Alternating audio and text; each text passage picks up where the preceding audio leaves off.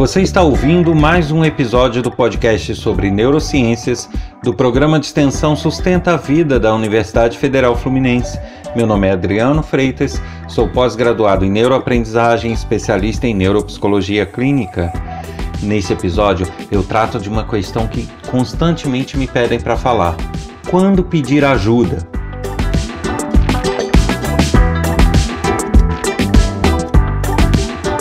Como eu sempre faço para não perder o hábito, convido todos vocês a visitarem o meu site www.adrianofreitas.com, porque nele tem links para trechos de aula, palestras, atividades, projetos que eu desenvolvo e de vez em quando aparece algum curso lá gratuito disponível para todo mundo. E também convido a participarem desse podcast através do envio de críticas, sugestões, elogios é, temas que desejam que seja falado e também troca de experiências e outras informações. Para fazer contato com a gente, é só enviar uma mensagem para podcast@sustenta-vida.com ou então WhatsApp código 22 99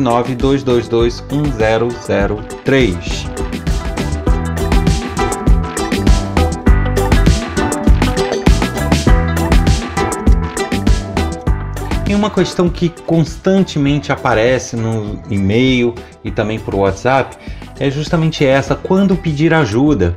Geralmente essas questões chegam de pais que não sabem quando o filho realmente está com problema, precisando de algum tipo de ajuda profissional, ou quando é alguma questão de casa mesmo. E também as pessoas muitas vezes ficam confusas. Tá, eu preciso de repente procurar uma ajuda, mas de quem? Eu vou a um médico, eu vou a um psicólogo, eu vou a um neuropedagogo, um neuropsicólogo.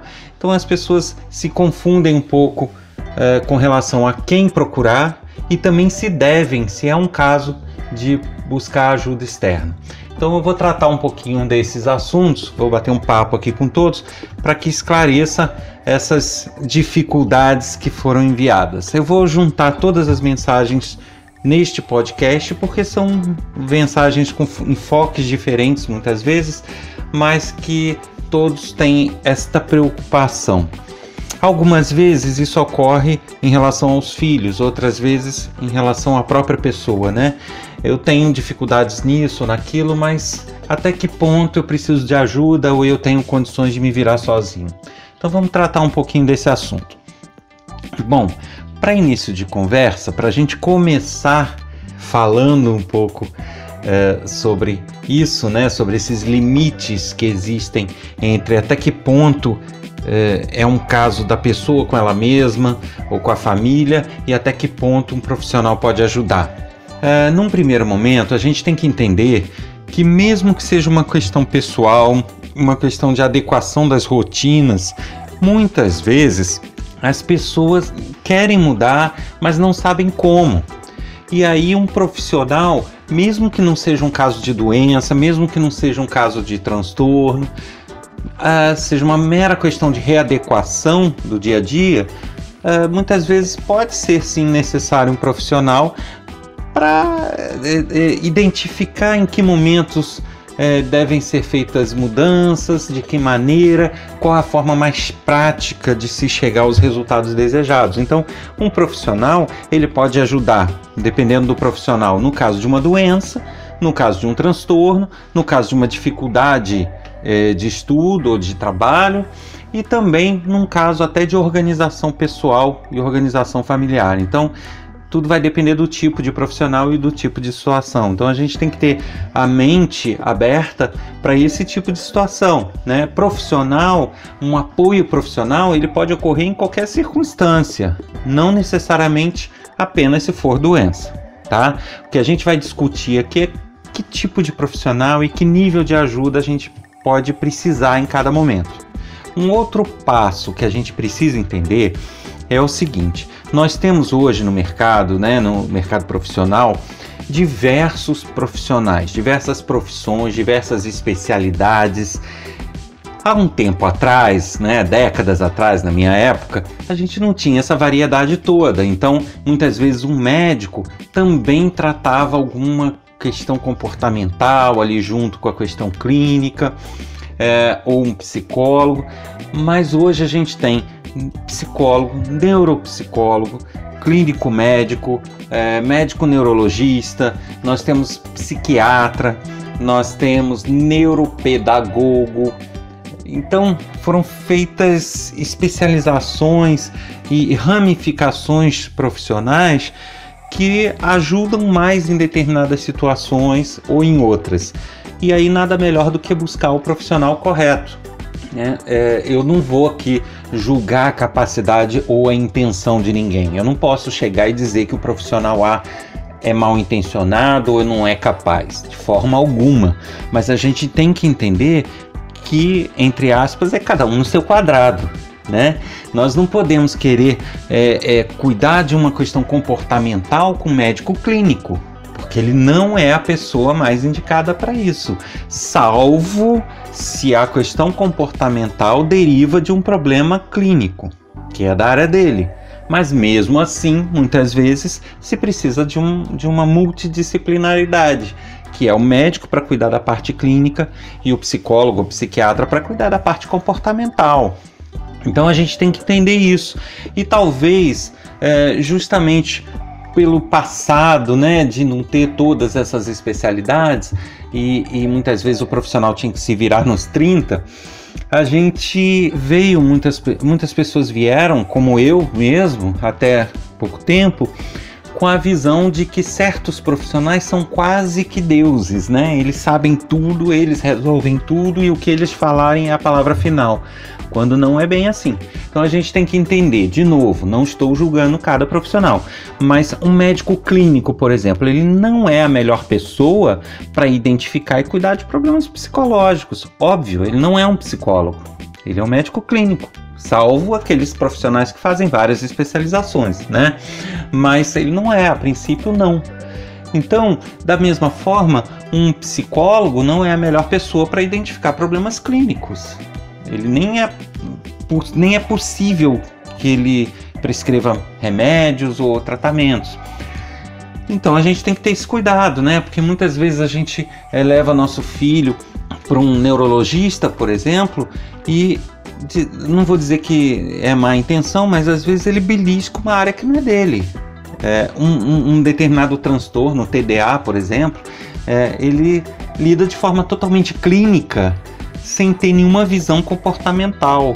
E nisso o, o, o diagnóstico e o tratamento acaba podendo ser equivocado. Não porque ele agiu errado, mas dentro da profissão dele ele agiu certo. Clinicamente ele tratou o caso. Mas será que se houvesse um olhar para todos os meandros da situação, se chegaria ao mesmo diagnóstico? Então é isso que a gente tem que ter cuidado e que eu discuto aqui eu tenho muita reserva, muito pé atrás com diagnósticos e tratamentos feitos de forma muito rápida, em alguns casos de uma forma direcionada a um único profissional. E eu falo aqui, eu repito esse alerta aqui, eu vou me repetir, porque eu já falei isso em outros episódios. O TDA, por exemplo, TDAH, eu tenho visto muitos equívocos, tá? Por quê? Às vezes a criança, adolescente, até um adulto mesmo, chega num consultório de um clínico ou de um neurologista e diz que não está tendo, não está conseguindo se concentrar, não, é, várias coisas estão desviando a atenção dele, ele não consegue focar num certo problema que ele precisa resolver.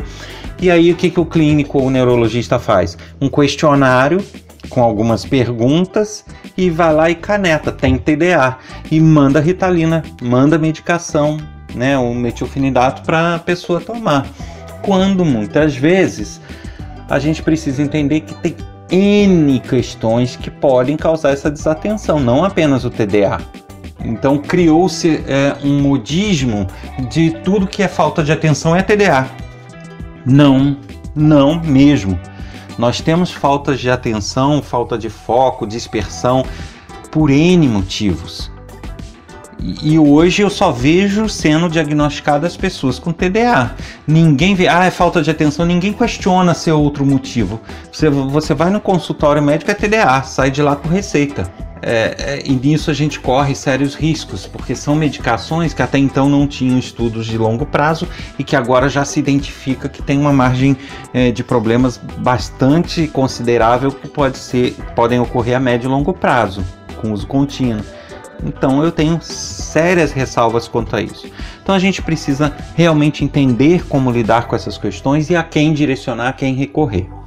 A primeira coisa, eu dei exemplos até aqui, mas eu já, já vou começar a, a, a, tentar dar uma ideia do que, que a gente precisa observar para decidir quem, a quem recorrer. A primeira coisa, a gente precisa é, observar se o nosso filho, ou se for conosco mesmo, se o problema que a gente está levantando, que está querendo enfrentar, é um problema recorrente ou pontual. É o primeiro ponto a observar. Uh, ou direcionado a determinadas situações, ou é geral.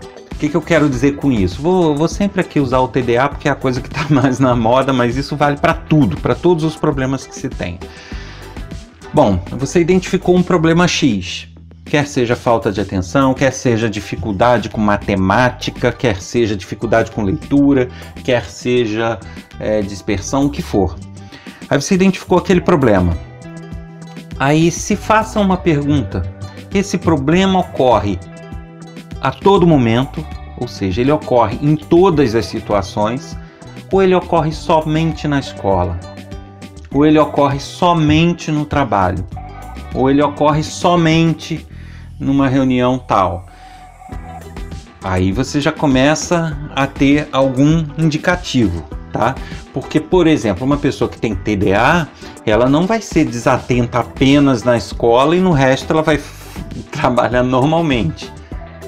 Não tem lógica isso. Ela é desatenta só na escola e é um transtorno e é uma doença? Não pode, né? Da mesma forma no trabalho. Ah, eu tenho determinada dificuldade, mas isso só acontece no trabalho. Nos meus momentos de lazer, não. Tem coisa errada aí. Então, uma criança vai na escola, tem TDA, sai da escola, vai jogar videogame, vai jogar futebol, vai no cinema e não tem problema nenhum. Como assim? Desconfiem. É, muitos profissionais falam, não, mas quando a pessoa gosta de alguma coisa, faz com prazer, que é o que às vezes não acontece na escola, a pessoa acaba conseguindo focar mesmo com TDA.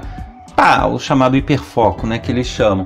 Mas de fato isso pode até ocorrer, mas mas não significa que ela vai ter um comportamento totalmente normal na vida dela e só na escola diferente esse normal dela teria alguma variação, entendeu? Da, da, da média das pessoas. Ela não seria 100% focada no resto, não. Por mais que ela goste, ela teria sinais sim de desatenção nesses outros momentos também.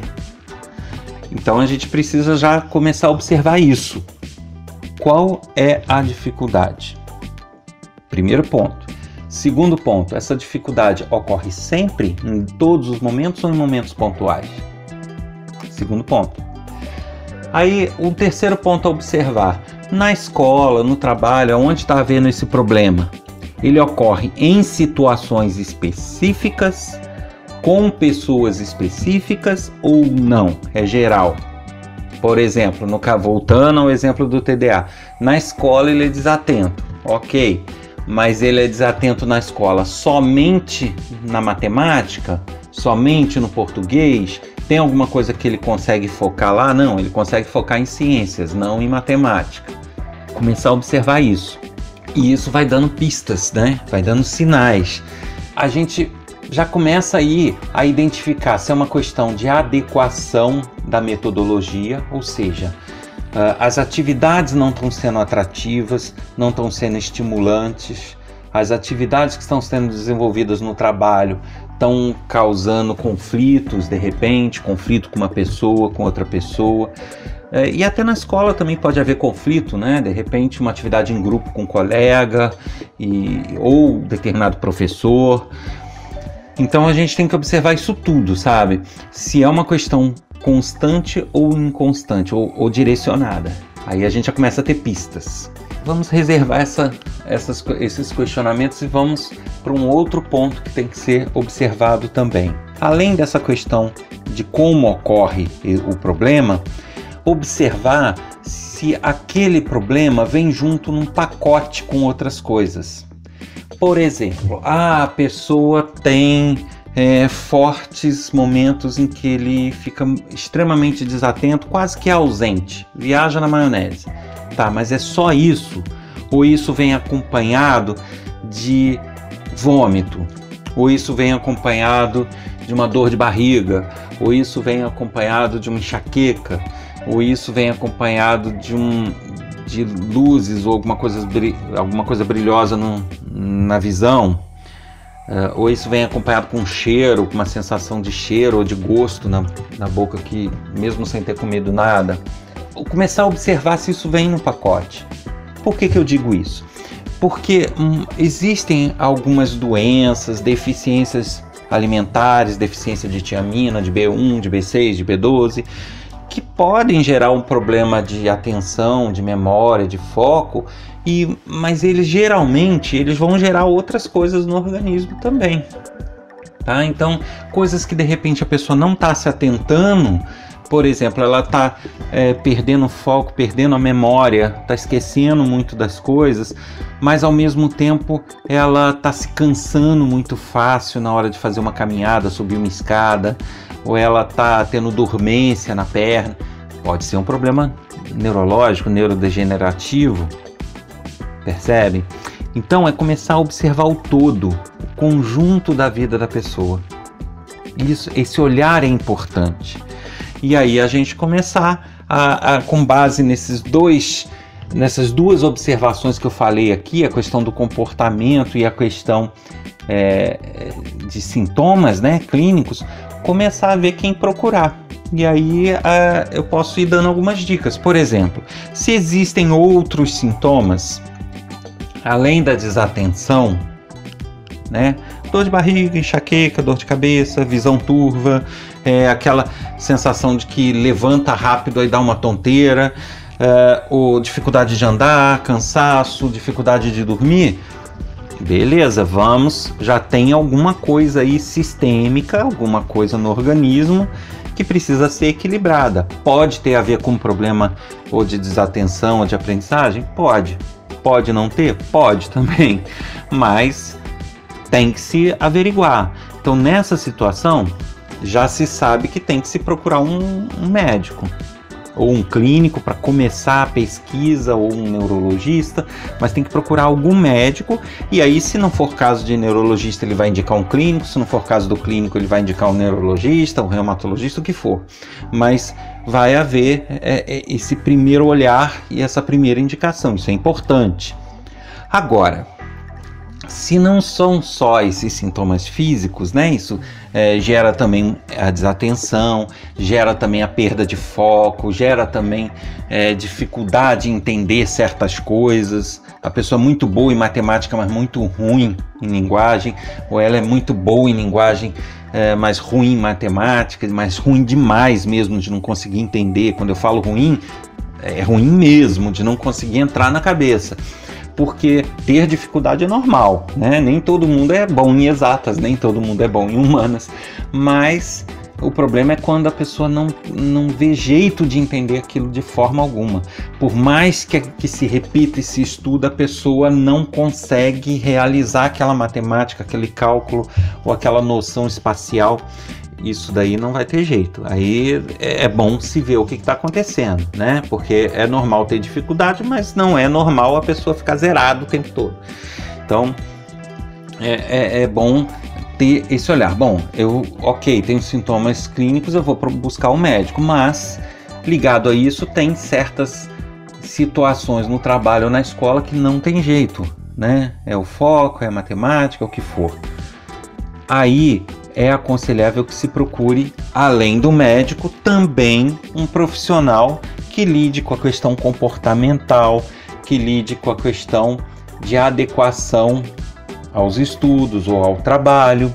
E aí a gente tem psicólogo, psiquiatra, dependendo do caso, mas geralmente eu recomendaria primeiro o psicólogo, se ele achar necessário ele encaminha, um neuropsicólogo, também seria interessante, principalmente se a pessoa estiver fazendo um acompanhamento neurológico com clínico, né? Um neuropsicólogo é um psicólogo que também tem conhecimento na área neuro, a ponto de conseguir identificar, não que ele vá tratar como um neurologista, mas ele vai conseguir ter a visão de se é algo clínico ou não, mais claro para ele. Então, um psicólogo, um neuropsicólogo e eventualmente um neuropedagogo. Por quê? O pedagogo ele vai adequar as rotinas de estudo, a metodologia do estudo. Porém, se ele for um neuropedagogo, ele vai ter um olhar também ali na questão do cérebro, do funcionamento é, neuro da pessoa para saber se ele realmente tem uma dificuldade inata dele uh, ou se é algo meramente de adequação de metodologia. Então a gente teria aí dois, três profissionais que seriam importantes que acompanhassem o caso, né? É, agora, não, não tem sintomas clínicos. É, não tem dor de barriga, não tem vômito, não tem enxaqueca, não tem outros sintomas. Então, num primeiro momento, não se procura os médicos, se procura o psicólogo, se procura o neuropedagogo, uh, o, o neuropsicólogo, que eles vão avaliar a questão comportamental e de adequação para o trabalho, para o estudo, para o que for. Né? Se for para o trabalho, aí não é um neuropedagogo, é um psicólogo, neuropsicólogo. E aí eles vão avaliar é, todo o histórico, tudo que está acontecendo. Se eles julgarem que isso pode ser algum problema realmente que, que envolva médico, envolva remédio, eles vão fazer o um encaminhamento para que isso seja averiguado. Correto? Agora, independente disso tudo que eu falei é, aqui, é, eu sempre gosto de deixar o alerta. Né? Tenham a consciência de que o humano ele não é, é, é matemático, eu sempre falo isso. Né? Não existem regras que se enquadrem em 100% da, dos indivíduos. Então, o que para um funciona, o que para um é característico, para o outro muitas vezes não é. Então a gente precisa ter essa consciência e não entrar em, em avaliações ou metodologias que sejam ou protocolos que sejam é, linha de produção, né? Ah, TDA, pá, um especialista em TDA. Você entrou lá, aí você fala, tô com é TDA, nem te deixa falar o histórico que ocorre, nem te pergunta o que se passa na sua vida. Aí realmente fica difícil, né? Porque muitas vezes você vai tratar imediatamente com medicação, vai tratar de uma forma ou não vai ter efeito, não vai resolver o teu problema, ou vai resolver por força de medicação, mas com riscos futuros que poderiam ser evitados sem o uso dessa medicação. Então, cuidado a isso, né? Desconfiem de diagnósticos que sejam muito fáceis, que sejam muito rápidos e sejam muito simplórios. Né? Foi no neurologista, ele fez meia dúzia de perguntas e já canetou um remédio para TDA, desconfie. Por quê? Existem coisas que são muito objetivas, tem coisas que são clínicas. Uh, ah, fez um teste, tá com a B1 zerada. Pô, ele tem mais é que canetar e, e, e, focar nesse problema antes de ver qualquer outra coisa, porque enquanto a B1 estiver desregulada, ele não vai conseguir ter a certeza de ser um TDA, de ser um problema de memória, ou não ser. Então ele vai precisar cuidar daquilo para depois avaliar outras situações. Entendo. Mas certas coisas não se pode fazer isso, porque a avaliação tem que ser feita com um olhar geral, um olhar global, que envolve vários profissionais. E o TDA é um deles. Né? O, o, o clínico ou neurologista ele tem um olhar clínico. A profissão dele é clínica, a profissão dele é médica, não é comportamental. A profissão dele não é de adequação de metodologias educacionais, por exemplo. Então, você não pode ter um diagnóstico de TDA. Né? Na verdade, eu estou falando não pode, não deve ter, né? Poder pode, tanto que tem, mas você não deve ter um diagnóstico de TDA feito por um único profissional em 15, 30 minutos de consulta e ponto final. Isso não pode ocorrer. É, o TDA é um exemplo do transtorno que precisa de um diagnóstico multidisciplinar para que seja realmente eficaz, seja correto. Então você vai precisar de um médico para poder ver a parte clínica, você precisa de um psicólogo para acompanhar o que está se passando, de preferência um psicólogo que seja mais especialista nessa área, você precisa até de um neuropedagogo, um pedagogo para ver as questões pedagógicas que envolvem aquilo ali. E ter sempre essa é, aquilo que eu falei, né? Além do diagnóstico multidisciplinar, ainda ter a, o critério, né? Você ser criterioso antes de medicar, né? Ah, meu filho tem TDA, mas esse TDA só aparece na escola. Isso não é lógico.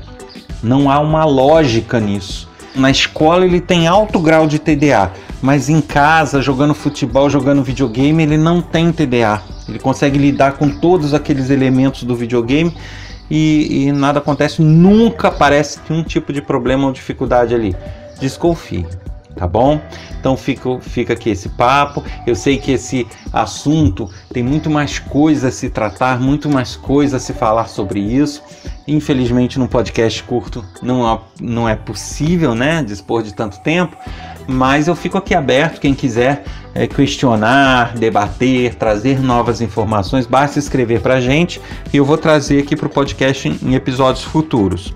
E mais à frente, em alguns outros episódios, eu vou trazendo novas informações sobre esse assunto que eu penso que interessa a várias pessoas, pelo número de mensagens que a gente recebeu. Então, fiquem atentos, observem bem o global. Não foquem só no problema, mas veja também o que está no entorno daquele problema. Você ouviu mais um episódio do podcast sobre neurociências do programa de extensão Sustenta a Vida da Universidade Federal Fluminense. Eu sou Adriano Freitas, pós-graduado em neuroaprendizagem, especialista em neuropsicologia clínica. Escreva pra gente com suas ideias, críticas, sugestões, elogios. Isso pode ser feito através do e-mail podcast@sustenta-vida.com ou pelo WhatsApp código 22 1003 volto a encontrar vocês na próxima semana com um novo episódio. Até lá!